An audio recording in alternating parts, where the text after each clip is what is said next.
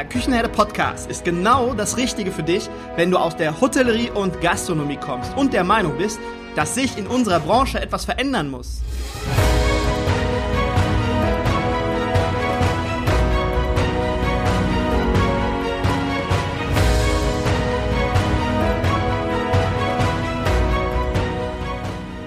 Wenn du Fach- und Arbeitskräfte suchst, dich für die zukünftige Entwicklung in unserer Branche interessierst und wenn du zum Thema Digitalisierung ein Wörtchen mitreden möchtest, dann solltest du in den Küchenherde Podcast reinhören. Du erhältst in diesem Podcast echte Erfolgsanleitungen für das moderne Führen und Binden deiner Mitarbeiter. Mein Name ist Markus Wessel und ich bin Gründer der Küchenherde. Viel Freude beim Zuhören, Lernen und Umsetzen. Meine Lieben, Heute geht es darum, Digitalisierung messbar zu machen. Und um Digitalisierung überhaupt erst umzusetzen, benötige ich natürlich eine solide Basis, eine Grundstruktur, sozusagen eine Infrastruktur, wie zum Beispiel ein ordentliches Internet. Hört sich einfach an, ist es aber nicht unbedingt immer. Ja, und dafür habe ich jemanden kennengelernt beim HGK Future Day in Ahaus, der dich dabei supporten kann. Ich habe nämlich in den letzten Jahren wirklich festgestellt, dass wir oft nur eine halb sichere Variante oder eine halb sichere Lösung in puncto Internet haben. Viele von uns haben irgendwo in irgendeiner Ecke einen Router stehen und schreiben das WLAN-Passwort, schreiben wir auf ein Zettelchen, legen das auf den Tisch. Ja, und nicht nur, dass das ganz schnell überlasten kann, so ein Router oder so ein Internet, sondern auch nur so mittelsicher ist und man dafür ganz, ganz schnell in Teufels Küche kommen kann. Ich meine, wir hantieren ja auch mit sensiblen Kundendaten. Ja, und dieser Sachverhalt ist mir erst zur HGK so richtig aufgefallen und als ich mich mit Winfried Zangerle von German Hotspot darüber unterhalten habe. Winfried bietet mit German Hotspot rechtssichere und leistungsstarke WLAN-Lösungen an und es muss kein Code vergeben werden. Und ebenfalls leistet German Hotspot eine Vorratsdatenspeicherung im Falle illegaler Downloads oder Seitenzugriffe. Ja, und falls das Thema Digitalisierung, falls du das angehen möchtest, ist es ebenfalls wichtig, auf einer soliden Basis aufzubauen, bevor später Frust entsteht, weil sich Daten nicht synchronisieren oder gar nicht erst übertragen werden. Also, schau mal bei germanhotspot.de vorbei, wenn du noch nicht richtig abgesichert bist bzw. eine professionelle Lösung für dein WLAN benötigst. Den Link dazu, den findest du natürlich in den Show Notes und an dieser Stelle danke, liebes German Hotspot Team, für das Sponsoring dieser Folge. Hallo und herzlich willkommen im Küchenherde Podcast. Heute geht es um das Thema Digitalisierung messbar machen. Hört sich im ersten Moment etwas eigenartig an, aber oft ist es ja so, dass wir vom Gefühl her sagen, alles klar, das war eine gute Maßnahme vom Gefühl ich habe ein Reservierungssystem zum Beispiel implementiert oder ich habe meinen mein Wareneinkauf digitalisiert. War wichtig, weil ich habe das vorher mit Zettel und Stift gemacht und es anschließend in eine Excel-Tabelle übertragen und dann habe ich es ausgedruckt und weggefaxt. Für die jüngeren Hörer, ein Fax, das kennt vielleicht nicht jeder. Ein Fax ist etwas, so etwas wie eine äh, ausgedruckte E-Mail, die man in einem etwas zu groß geratenem Telefon einscannt und dann über den Telefonanschluss verschickt. Das war oder ist ein Fax. Es gibt es auch heute noch tatsächlich. Ja, und am Ende wird dieses Fax alias E-Mail dann beim Empfänger ausgedruckt.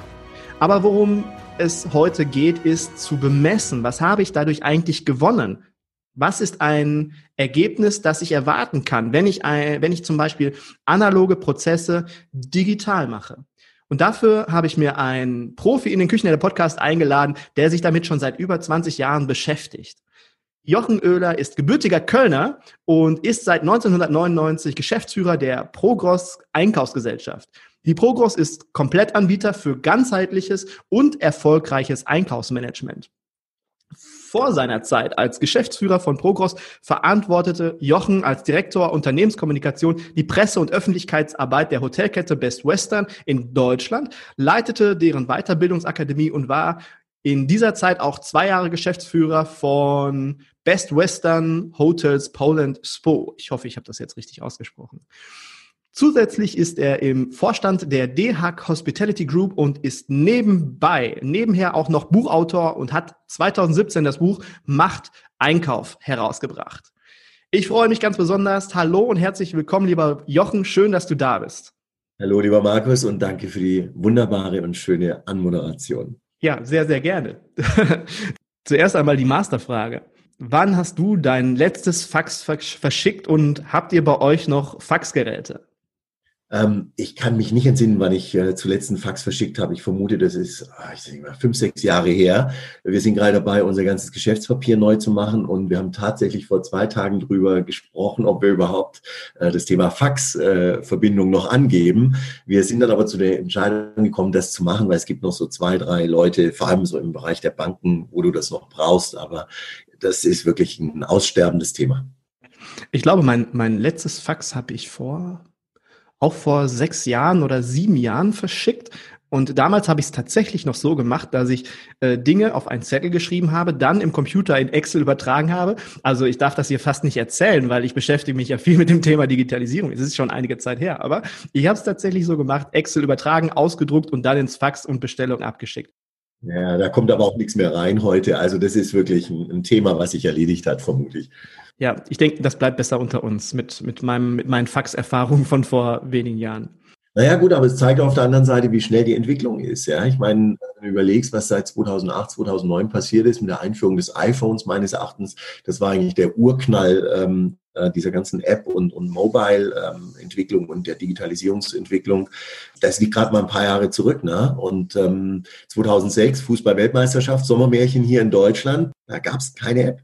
Ja, da gab es keinen HRS-App, kein Google, nix, ja. Ähm, und das muss man ja immer vor, vor, vor Augen halten, wie schnell eben hier die Entwicklungen sind. Und fünf, sechs Jahre ähm, klingen heute wie boah, eine Wahnsinnsdistanz. Und das wird auch immer schneller werden. Erzähl doch mal kurz ein klein wenig über dich, über deinen Lebensweg. Wie bist du in unsere Branche geschlüpft? Also ich komme ursprünglich aus dem Einzelhandel und ähm, ähm, habe da unheimlich viel Lust und Freude verspürt. Äh, du lernst ja, ja einkaufen und verkaufen, also Kostenmanagement, Marketing, Vertrieb, Argumentation, Verhandlungsführung und so weiter. Ähm, hat mir unheimlich viel Spaß gemacht und äh, ich war dann mit meinem Vater zu einer sechswöchigen Reise unterwegs in USA ähm, nach, ähm, nach dieser Ausbildung und da haben wir unheimlich viel in Hotels übernachtet und da habe ich echt Lunte gerochen. Ja, da habe ich ein, ein Favorite für die Hotellerie ähm, entwickelt, ohne dass ich dabei schon ahnte, dass ich irgendwann mal später in der Hotellerie ähm, landen sollte. Ich habe dann ähm, studiert, ähm, Marketing, Vertrieb, Kommunikation, Kostenmanagement an der Hochschule für Wirtschaft und Gestaltung in Pforzheim und wusste nach meinem Studium ehrlich gesagt überhaupt nicht, was ich machen sollte. Ja, gehe ich wieder zurück in Handel oder mache ich irgendwas anderes und bin dann über äh, verschiedene Messen gelaufen, um mir einfach Ideen zu holen. Ich hatte echt null Checkung, null Plan, äh, was ich was ich machen möchte. Das gab irgendwie so viele Ideen und, und Visionen. Und ich holte mir dann eben so ein paar Anregungen auf den Messen und war unter anderem auf einer Messe, wo ich verschiedene Hotelgesellschaften gesehen hatte, die dort äh, ausgestellt hatten und habe mich dann einfach total naiv bei der Hotelgruppe Best Western beworben. Und die suchten gerade zu dieser Zeit einen Direktor für den Bereich Presse- und Öffentlichkeitsarbeit. Und ich hatte ein Stück weit Presseerfahrung gesammelt, weil ich ein Redaktionsvolontariat vor dem Studium gemacht hatte und dann haben die mich genommen. Also keine Ahnung von Hotellerie und nicht wirklich Ahnung von, von Pressearbeit, so ein bisschen Grundlagenwissen. Und das hat aber super funktioniert. Und seitdem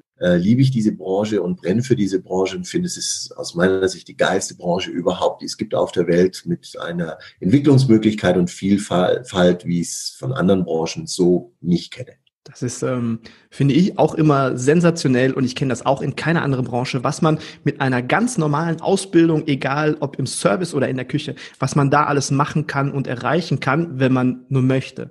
Absolut. Und du, und, und du hast eben Entwicklungsmöglichkeiten und du hast relativ flache Hierarchien. Du kannst ins Ausland gehen. Also ich finde, dass das, das, das, das, was unsere Branche liefert und leistet, das ist ähm, und, und was, was ich dort geboten bekomme, das ist echt extrem cool und wir müssen es viel, viel weiter ähm, raustragen, meines Erachtens. Mein Sohn beispielsweise macht gerade eine Ausbildung im Brenners was der mir erzählt, ja, der ist von sich aus auf die Idee gekommen, in die Hotellerie zu gehen. Es war nicht von Elternseite irgendwie gepusht, ähm, aber was er erzählt, wie begeistert er ist, was dort abgeht mit Fairjob-Hotels und so weiter.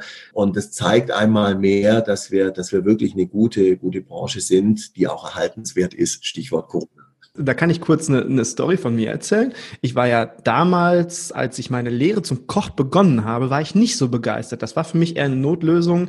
Ähm, das habe ich das ein oder andere Mal auch hier im Podcast schon mal erzählt. Der ein oder andere Hörer wird es wissen, dass so Plan C eigentlich diese Kochausbildung gewesen ist. Und dann äh, habe ich aber diese, diese Passion, diese Liebe für diese Branche entwickelt und habe dann später auch gesehen, ich wollte eigentlich in der Ausbildung immer aus der Branche raus. Habe gesagt, okay, ich mache die Ausbildung zu Ende, dann habe ich wenigstens was, aber danach bin ich futsch. Das war immer so meine Einstellung. Und dann habe ich aber angefangen, diese Passion und diese Liebe für diese Branche zu entwickeln und aber auch den Horizont, beziehungsweise habe mich informiert und habe halt herausgefunden, was man alles machen kann, was man alles werden kann, wenn man nur möchte. Und jetzt, äh, 20 Jahre später, bin ich halt immer noch da und freue mich riesig, dass ich diesen Schritt auch so gegangen bin. Ja, und du kriegst halt auch unheimlich viel noch ähm, für, dein, für, dein, für, für deine Persönlichkeitsentwicklung mit bei uns in, in der Branche. Weißt du, du wirst ein Weltmensch, der Umgang mit Menschen, du bist interkulturell, du bist offen. Ähm, also das ist ja eigentlich genau das, was Leben äh, auch, auch ausmacht. Du bist international äh, unterwegs.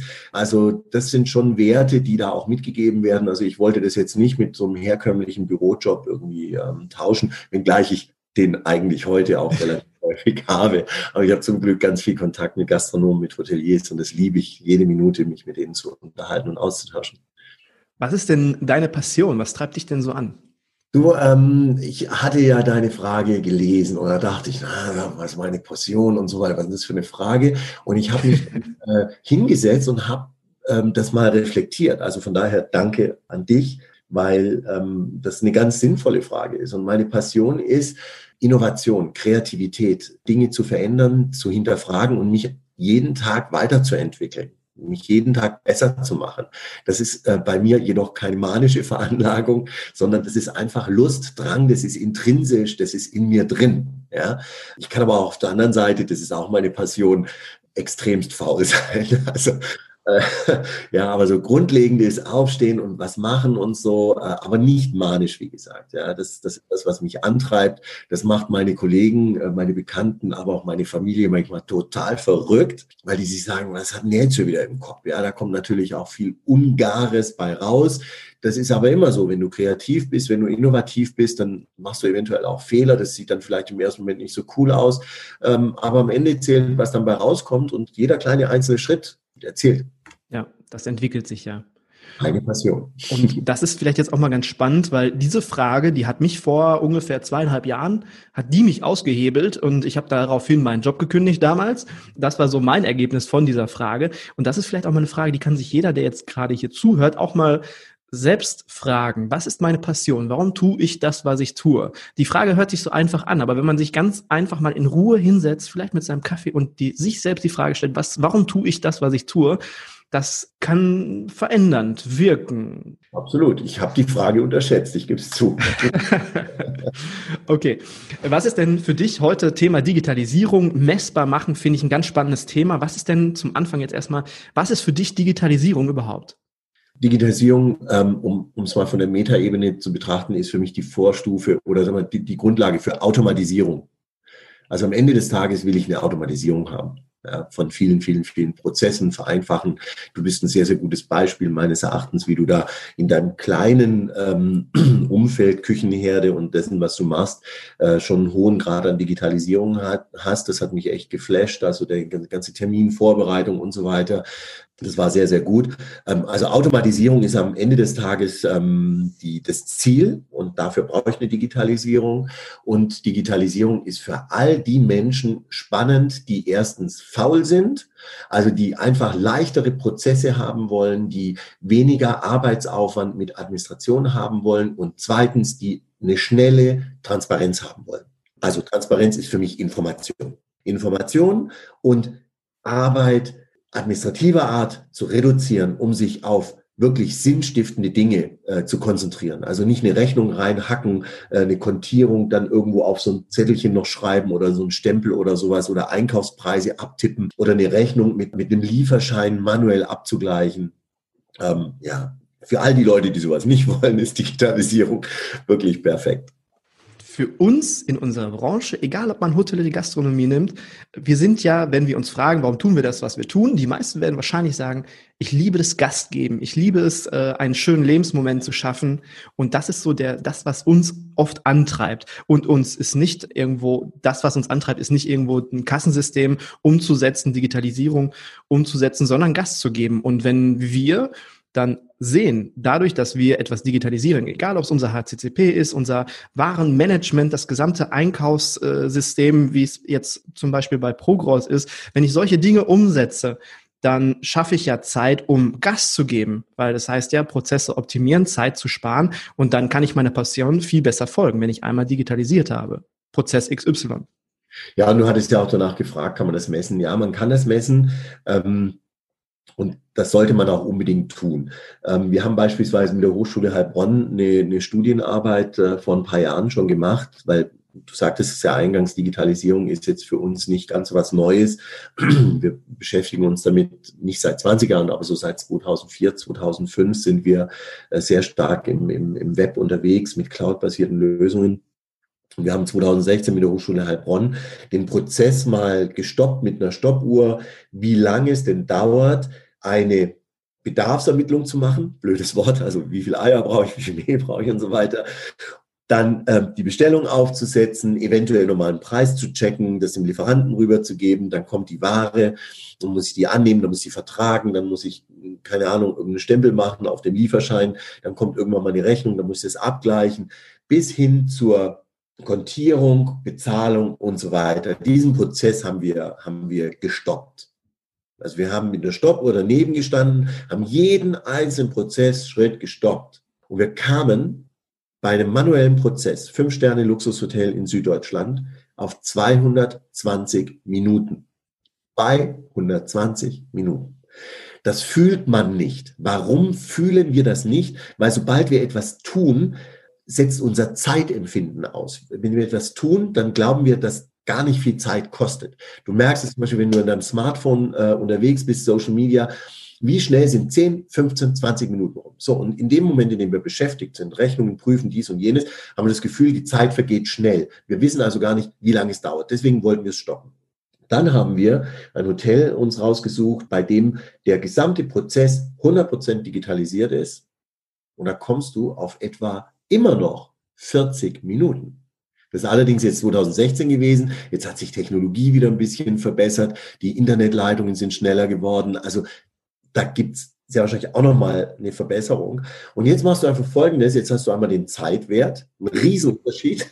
220 durch 40 kann jeder selber ausrechnen, wie viel, ähm, wie der Boosterfaktor ist. Und zweitens kannst du jetzt auch Folgendes machen, dass du sagst, okay, die Zeitersparnis, die rechne ich jetzt mal um in Geld.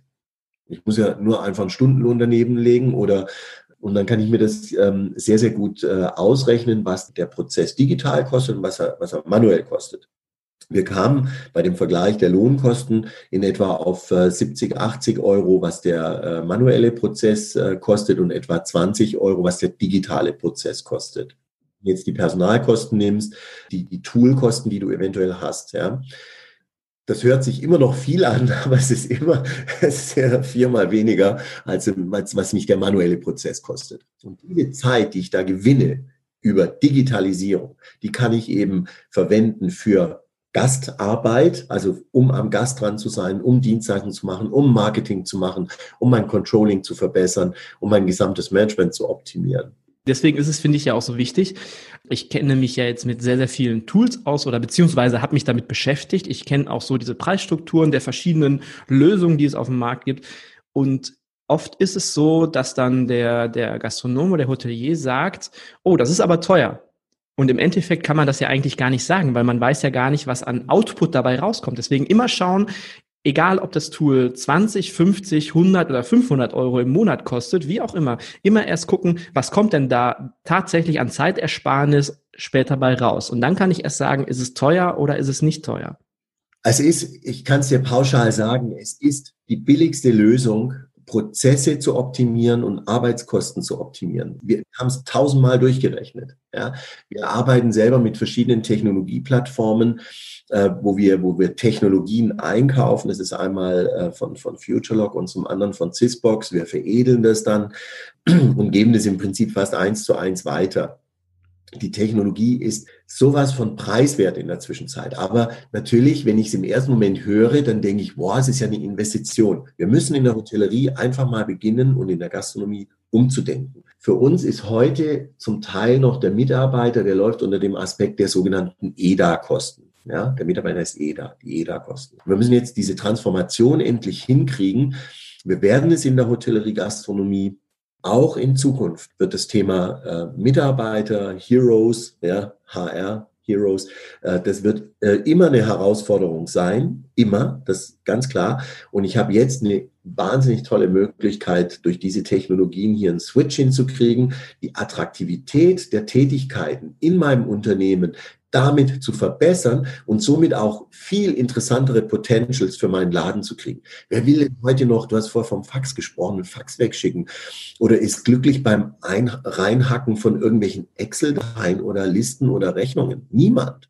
Lass es doch also Leute abholen, die sagen, wow, wie cool ist das denn? Wir haben hier einen richtig tollen Lifestyle in unserer Branche und wir haben eine coole Technologie, wir haben schnelle Entscheidungswege, wir sind ultra innovativ. Ich kenne keine Branche, die so innovativ ist wie wir. Guck uns mal an, die, die ganzen Ausstattungen, Einrichtungen in der Gastro, äh, die Food-Konzepte in der Hotellerie und so weiter. Also wenn wir das, wir brauchen, ich glaube, dass du heute auch Digitalisierung brauchst in Bezug auf Employer Branding. Darauf will ich hinaus. Das sehe ich auch ganz genauso. Ich habe mich sehr, sehr lange auch mit dem Thema Recruiting, Mitarbeiterakquise und Onboarding insgesamt beschäftigt. Und das war ein Thema, gerade die jüngeren Generationen, Generation Y, okay, ist nicht mehr ganz so jung, aber dann Generation Z, die gucken da ganz genau nach, was gibt es in diesem Unternehmen? Muss ich dort noch mit dem Zettel und Stift gearbeiten, jetzt äh, grob gesagt, oder gibt es dort schon die eine oder andere Möglichkeit? Die fordern das von ihrem Arbeitgeber und wenn er das nicht bieten kann, dann geht's halt woanders hin. Ja, ähm, eine Ergänzung, Markus. Ich denke, wir sollten, wir sind jetzt in einer, in einer, in einer, in einer, in einer Phase, wo wir meines Erachtens das Thema Generationen langsam anfangen können aufzulösen. Ähm, das äh, sehe ich bei, ähm, bei uns und in unserem Umfeld, da gibt es Leute, die sind 50 oder 60, die haben genau die gleiche Erwartungshaltung. Dadurch, dass das mehr und mehr in unserem täglichen Doing ja stattfindet, also du hast deine Bank-App, du bezahlst hier digital, du bestellst aus Facebook raus äh, irgendeine Jacke oder keine Ahnung was, das ist, das ist ein Gewohnheitsrecht eigentlich schon. Ja? Das heißt, die Zahl der Personen, die das nicht voraussetzt, die nimmt dramatisch ab und das aus meiner Wahrnehmung heraus generations- und altersübergreifend. Ich kenne auch Leute, die sind 20 Jahre alt, die sind voll Papier äh, behaftet ja, äh, und äh, kenne 60-Jährige, die sind total digital unterwegs. Also aus meiner Wahrnehmung ist es so, dass sich das beginnt aufzulösen. Und letzter Satz, wir müssen natürlich schon gucken, dass wir äh, nicht ausschließlich einen Fokus auf, auf Jung setzen. Wir haben eine alternde Gesellschaft, wir haben äh, eine alternde äh, Belegschaft auch, ja, gilt es genauso mitzunehmen. Also ich bin für beide, ich bin für beide. Ich liebe Junge, ich liebe Alte und so weiter, ja. Aber dieses, ich mag, ich nicht mag, ist so dieses Trennen und ich glaube, das löst sich dank der Digitalisierung auch gerade ein Stück weit auf. Ähm, und das finde ich unheimlich schön. Es vereint eigentlich mehr denn je, als dass es uns auseinanderbringt. Okay, bei 70 plus ist vielleicht wieder ein bisschen anders, die dann auch so aus dem Berufsleben raus sind. Ich möchte es jetzt nicht allen per se unterstellen, ganz im Gegenteil. Aber ich glaube, es verschmelzt eigentlich gerade. Ja. Das ist ja auch nochmal ein guter Punkt jetzt für, für unsere Zuhörer, wenn jetzt jemand dabei ist, der ein eigenes Hotel hat oder eine eigene Gastronomie hat und dann setzt er was um. Vielleicht ein Warenwirtschaftssystem oder ein System, wie er sein HCCP dokumentieren kann und äh, alles über Tablet ohne Zettel und ohne Stift. Und dann im Prozess drin zu bleiben, nicht einfach nur einmal umsetzen, sondern im Prozess mit den Mitarbeitern zusammen dran zu bleiben, dass dann nicht noch irgendwelche Zettelchen auftauchen, dass dann an den alten Prozessen festgehalten wird, weil dann macht man es doppelt, dann ist schlecht, dann sagt man später, oh, Ergebnis, das hat uns gar keine Zeit erspart und ähm, nee, das war doof. Und da muss man halt im Prozess drin bleiben und an den Mitarbeitern dran und mit den Mitarbeitern zusammen ähm, das wirklich umzusetzen. Ja, du musst im Prinzip Ordnung schaffen und musst aufräumen und musst, musst ja auch ein Stück weit Zeit geben. Eine radikale Rosskur kann ich nicht empfehlen. Die Leute frühzeitig mitnehmen, sie, sie ins Boot holen. Meistens ist es so, die Mehrheit ist, will das ja heute eigentlich. Also die Mehrheit will es. Es war vor zwei Jahren noch anders. Jetzt haben wir einen Kipppunkt erreicht. Die Leute schreien eigentlich eher danach und fordern es ein. Nur, wie du schon zu Recht sagst, man muss dann auch gucken, dass es konsequent umgesetzt wird und dass wir nicht diese Nebendepots haben und, und Sonderablagerwege und dass sie alle, alle nach einem Prozess dann auch arbeiten. Dann macht ein bisschen, ja. Du hast ja das, das Buch geschrieben, Macht Einkauf. Jawohl. Was empfiehlst du jetzt gerade in dieser Situation oder vielleicht auch in Zukunft unseren Gastronomen und Hoteliers, die jetzt zuhören, in Bezug auf ihren Einkauf? Was können die da machen? Vielleicht so ein, zwei, drei Häppchen, die du uns servieren kannst. Also ähm, ganz klar ist das ähm, Digitalisierungsthema. Bestellen, Inventuren, die gesamte Rechnungsprüfung, Rechnungsmanagement. Äh, du hast einen Ablageort, einen Findeort, einen Analyseort, über den du deine äh, ähm, Einkaufspreise tagesaktuell analysieren kannst, ob die äh, gestiegen oder gefallen sind. Wie ist deine Skontoausschöpfung? Du hast in der Zwischenzeit vollautomatisierte Rechnungsabgleiche. Also zwischen Einkauf, Lieferschein und Bestellung gibt es dank künstlicher Intelligenz die Möglichkeit, dass es vollautomatisiert abgeglichen wird. Die Rechnungen sind vorkontiert. Du kannst es vollautomatisiert überspielen in deine Finanzbuchhaltung. Da muss keiner mehr irgendeine Kontierung anfassen. Du kannst Rechnungen splitten und so weiter und so fort. Also Digitalisierung fürs gesamte Einkaufswaren und sogenanntes Kreditorenmanagement. Alles heute mobil verfügbar und funktioniert. Äh, die ganzen Systeme sind aus ihren äh, Kinderschuhen rausgewachsen. Du bist also heute keine Versuchsperson mehr. Zweitens, Ordnung schaffen. 80 Prozent der Produkte, die eingekauft werden, sind wiederkehrende Produkte. Und da kann ich den Gastronomen und Hotels und Hoteliers die Empfehlung geben, da vielleicht einfach mal ein Stück weit auf die Metaebene zu gehen und das, das ganze Thema Einkauf zu entemotionalisieren. 80 Prozent ist wiederkehrend. Und das, worüber wir uns dann unterscheiden, sind zwei Dinge in der Gastronomie. Erstens, wie ich es zubereite ja, und das auch da reiche. Und das Zweite, wo ich eventuell dann jetzt Sonderitems dabei habe bei meinem Menü, bei meinem Gericht, durch das ich einfach, wo, wo ich mich einfach total unterscheide, ja, wie ich es wie zubereite und so weiter. Ja. Aber die Basics, die sind 80 Prozent, sind wiederkehrend. Das heißt, Ordnung schaffen bedeutet eine schlanke Lieferantenstruktur, ein klares Konzept, klare Produktstruktur, einen klaren Warenkorb. Und den sollte man sich eben regelmäßig auch angucken und auch wieder, immer wieder ausmisten. Und da hilft dir die Digitalisierung extrem gut. Weil du siehst nach einem Jahr, was dein Laden, was deine Leute alle so eingekauft haben. Und dann gehst du einmal im Jahr durch und sagst hier, also wir haben es gerade bei uns im Unternehmen jetzt gesehen, wir haben festgestellt, Stichwort Textmarker. Das ist jetzt nicht so das Top-Burner-Produkt, aber es ist ein gutes Beispiel. Da haben wir, ich weiß nicht, 20 Varianten von Textmarkern eingekauft, weil der eine Mitarbeiter will halt den runden Textmarker, der andere will lieber den äh, eckigen. Und da haben wir gesagt, Leute, wir brauchen einen Textmarker, einen gelben, einen grünen, blauen, Punkt. Und bitte nicht von fünf verschiedenen Lieferanten, von einem Lieferanten, ein Produkt. So. Und das geht eben in der Gastronomie bei den Produkten genauso. Ja, also 20 Prozent unserer Produkte, da heben wir uns individuell ab, was unsere Gerichte anbelangt, äh, die Konfektionierung unserer Gerichte und so weiter, wie wir es da reichen, aber 80 Prozent sind wiederkehrend. Der dritte Punkt ist Verhandlung. Also Digitalisierung will ich als erstes machen, dann die Struktur reinbringen in meinen Laden, Lieferanten, Sortimente, Produkte, Warenkörbe. Und das dritte Thema ist Verhandlung.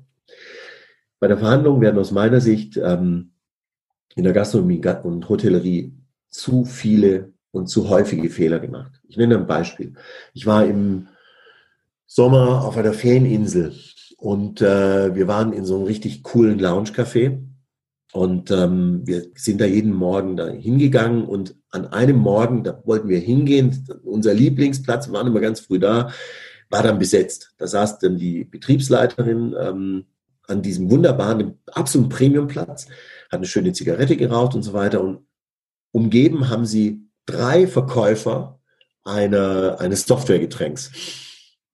Morgens 10 Uhr, 10.30 Uhr, Prime Time. Erstens, äh, Verhandlungsort ist ziemlich schlecht ausgewählt, denn ich mache mir in dem Moment total Umsatz kaputt. Zweitens, der Lieferant war in der Mehrheit. Drei Verkäufer gegen eine Einkäuferin, die Betriebsleiterin. man hat aufgrund der Kommunikation, die ich mitgekriegt habe, weil ich saß direkt hinter ihr, mitbekommen, dass sie sich in einer totalen überheblichen Position befunden, meinte äh, zu befinden, weil sie kauft ja ein. Sie vergibt ja das Volumen. Ja? Das heißt, sie, sie war in einer vermeintlich stärkeren Situation. Das war aber genau das Gegenteil der Fall, weil du hast drei Verkäufer und du hast eine Einkäuferin. Das Verhältnis sollte man umgekehrtes sein. Also das wieder pari pari. So. Dann war sie nicht vorbereitet. Sie hat, wie gesagt, ihre Zigaretten geraucht. Sie war irgendwie, guckte so in die Sonne und so weiter und so fort. Und hat dann irgendwie gesagt, ja, dann treffen wir uns und dann probieren wir das mal aus keine Konzeption, keine Strategie, keine Verhandlungsführung, keine Fragetechnik. Es wurde nicht nach Preisen gefragt, nach Rahmenverträgen, nach Rückvergütungen, nichts dergleichen. Und ich erlebe das relativ häufig, dass ein Küchenchef, ein Gastronom beispielsweise in der Bar, am Tresen oder im Restaurant sitzt und dort zum Beispiel seine Verhandlung äh, führt. Das ist unprofessionell. Also such dir einen richtigen Verhandlungsort aus, bereite dich entsprechend vor, was sind die Ziele des Lieferanten, was gibt es für alternative Lieferanten, was macht den Lieferanten besonders gut aus, wie ist denn seine Entwicklung gewesen, was ist denn der Benchmark, was gibt es denn sonst noch für Alternativen? Und werde eher strategisch. Also versuch Partnerschaften einzugehen, bei denen du beispielsweise einen Jahresvertrag machst. Du kannst ja neben dessen oder daneben äh, dir immer wieder mal kleine Items raussuchen, wo du sagst, okay, damit hebe ich mich ab von meiner Konkurrenz. Aber dass du sagst, du hast Rahmenverträge, du hast fixe Lieferantenvereinbarungen und wenn du dich mit diesem Lieferanten triffst, dann nicht nur auf ein Bier, sondern dann muss es auch ein seriöses, ernstzunehmendes Gespräch sein, wo man sachlich durch die verschiedenen Punkte durchgeht, das eventuell auch neu verhandelt, auf den Prüfstand stellt, gegebenenfalls es sogar auch einmal pro Jahr neu ausschreibt also den Food-Bereich, den Beverage-Bereich und so weiter. Ne?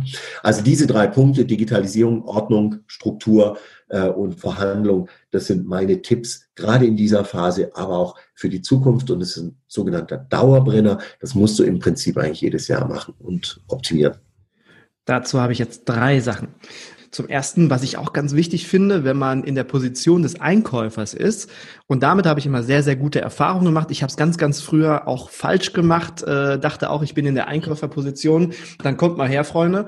Aber solche Gespräche müssen immer, egal wie viele Personen an diesem Gespräch teilnehmen, auf Augenhöhe stattfinden, dass man wirklich an eine Partnerschaft denkt und nicht irgendwie, ich bin der Einkäufer und ich habe die Macht, sondern es ist ein Gespräch auf Augenhöhe. Und da kriegt man dann eine tolle Connection dann auch zu seinem Partner hin. Das habe ich immer als sehr wichtig empfunden. Das zweite, zu unserem Gespräch vorhin hatte ich mir noch eine Notiz gemacht, wo du gesagt hattest, wie du ähm, damals Digitalisierung messbar gemacht hattest. Ich hatte das einmal beim Kunden, ein kleines Beispiel, beim Kunden habe ich das so gemacht, ein bisschen rustikal vielleicht, aber wir haben uns so, so Bewegungstracker gekauft, da diese Armbänder für die Servicekräfte. Ja. Es ging nämlich darum, dass wir vorne. Im, im, Im Service wollten wir uns Zeit sparen, mussten uns Zeit sparen, weil es war relativ weit abseits dieses, ähm, dieses Restaurant und er hat halt nicht so viele Mitarbeiter immer bekommen, wie er gerne gehabt hätte. Also es war schwierig. Und dann haben wir gesagt, okay, wir digitalisieren Prozesse, Bestellprozess und Bezahlprozess. Es waren wirklich nur zwei Kleinigkeiten, die wir dort umgesetzt haben. Und wir haben erstmal, bevor wir in die Umsetzung gegangen sind, haben wir gesagt, alle deine fünf Servicekräfte bekommen jetzt diese Tracker. Wir haben da 250 oder 300 Euro ausgegeben. Es war also nicht so teuer und haben dann eine Woche getrackt und haben dann später sind wir in die Umsetzung gegangen und haben es selbst noch so gemacht, dass der Gast sich aussuchen konnte. Bestellt er jetzt tatsächlich digital oder soll der Kellner kommen und äh, bezahlt er dann digital oder bezahlt er noch was? Also wir haben die Optionen gelassen und wir haben alleine durch diese Maßnahme haben wir 35 Prozent Kilometer gespart. Und das war schon eine ganze Hausnummer und das muss man sich mal überlegen. Ich finde es eine tolle, äh, tolle Initiative, kann ja jeder mal ausprobieren für sich. Super. Genau. Genau. Das ja, ja. Und dann jetzt zu dem, was du gerade gesagt hast. Du hast gesagt, Punkt eins Digitalisierung. Halte ich auch für einen ganz, ganz wichtigen Punkt, weil nur mit dem ersten Punkt schafft man Punkt zwei, dass man erstmal eine, eine Struktur reinbringen kann. Wie finde ich denn für mich, wenn ich jetzt ein, einen Laden habe, ich weiß, ich bin dort noch nicht so gut digitalisiert, wie finde ich das richtige System für mich? Ähm, was ich empfehlen würde, wäre, dass man sich vielleicht dann zwei Systeme, zwei bis drei Systeme anschaut. Drei Systeme, das reicht. Du brauchst eigentlich nicht vier, fünf anzugucken, sondern sagst, drei Systeme guckst du dir an. Das kann man entweder in einer, in einer Online-Demo machen, das geht heute relativ gut, oder man ähm, kriegt irgendeinen Testzugang, da kriegt man dann schon ein relativ gutes Gefühl, dann guckst du die Preise an, legst sie daneben und wie gesagt mit Kollegen sprechen, eventuell mit den Verbänden sprechen, dass da vielleicht ein bisschen ähm, da ist und ansonsten, wir bieten es gerne an, ähm, wenn, wenn jemand da eine Frage hat, komplett ergebnisoffen, neutral, unabhängig, ohne dass er irgendwas bezahlen muss. Ähm, wenn er also irgendwie einen Tipp haben möchte, weil wir mit etwa 900 Hotels und Hotelketten zusammenarbeiten und Teil unserer Arbeit ist, denen ja auch ein Stück weit zu helfen, eine richtige Lösung für den jeweiligen Betriebstyp zu finden. Also das kann ich anbieten, wer da äh, Lust drauf hat, kann sich da gerne äh, melden, komplett unverbindlich, ergebnisoffen, da braucht er keine Angst zu haben, dass wir da irgendwie versuchen, was zu verkaufen. Ja. Wir packen die Kontaktdaten, packen wir alle mal in die Show Notes, dass man auch ein, mit einem Klick dann ja, zu euch weitergeleitet wird. Ja, sehr gerne. Ja. Was findest du denn, so meine Lieblingsabschlussfrage so, so ein bisschen, was findest du denn ist das Tollste an unserer Branche, was uns von anderen Branchen abhebt? Die Internationalität, die flachen Hierarchien, dieser wahnsinnig direkte Kontakt äh, zu, zu Menschen, dieses Gastgebertum, dieses interkulturelle, dieses, dieses international, das finde ich einfach, äh, und dass es brutal fluently ist. Also das ist, diese Branche verändert sich wie keine andere und muss sich verändern in einer Dynamik, wie es keine andere Branche tun muss. Und das beste Beispiel ist doch jetzt diese, äh, sind diese Jahr, äh, Monate hier 2020. Hey, was haben wir für einen Change-Prozess gemacht? Was haben wir für einen Change-Prozess gemacht und sind mutig und sind zuversichtlich. Was haben wir Gas gegeben jetzt im Sommer, unsere Konzepte geändert und, und, und.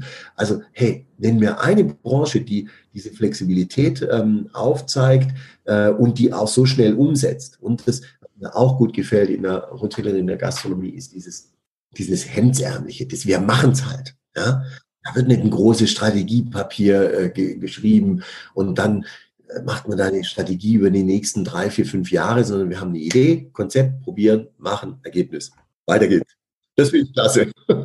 und im Prozess, da, da lernt man dann ja auch und dann ähm, ja. justiert man nach und so weiter. Das ist immer auch die, die cleverste Variante, wie ich finde, wenn man erstmal einfach macht. Und ich finde, du hast vorhin am Anfang noch was ganz, ganz Wichtiges gesagt. Viele, viele Menschen geben ja ganz viel Geld für Seminare im Bereich Persönlichkeitsentwicklung aus. Mhm. Und ich finde das eine tolle Sache, weil ich glaube, man sollte sich immer mit Persönlichkeiten, mit Menschen beschäftigen. Aber wir haben das in der Hotellerie Gastronomie, wir haben das quasi umsonst. Wir werden das hast du vorhin gesagt, wir werden Menschenflüsterer quasi. Wir ja. kommen mit so vielen Menschen im Team zusammen, aber auch mit so vielen Gästen. Und wenn wir da ein bisschen wach sind und uns die Menschen dann mal ganz genau angucken und anhören, ja, da werden wir zu, das ist unsere Persönlichkeitsentwicklung und das finde ich halt so, so großartig. Mein lieber Jochen, wir sind so langsam am Ende und du bist mein Gast im Küchenherde Podcast und du hast das letzte Wort. Du darfst den Küchenherde Podcast abschließen. Ich verabschiede mich jetzt an dieser Stelle schon mal von euch. Es war mir ein Fest mit dir, dieses Podcast-Interview zu führen. Es hat sehr viel Spaß gemacht und ich wünsche euch allen jetzt einen wunderschönen Tag und bis demnächst. So ganz lieben Dank, Markus, auch an dich. Und dann mein letztes Wort, mein Zitat, das muss man sich vielleicht ein paar Mal äh, nochmal vor Augen halten. Tue da, wo du bist, mit dem, was du hast, das, was du kannst. Dir nochmal ganz lieben Dank, Markus. Und viele Grüße in die Runde.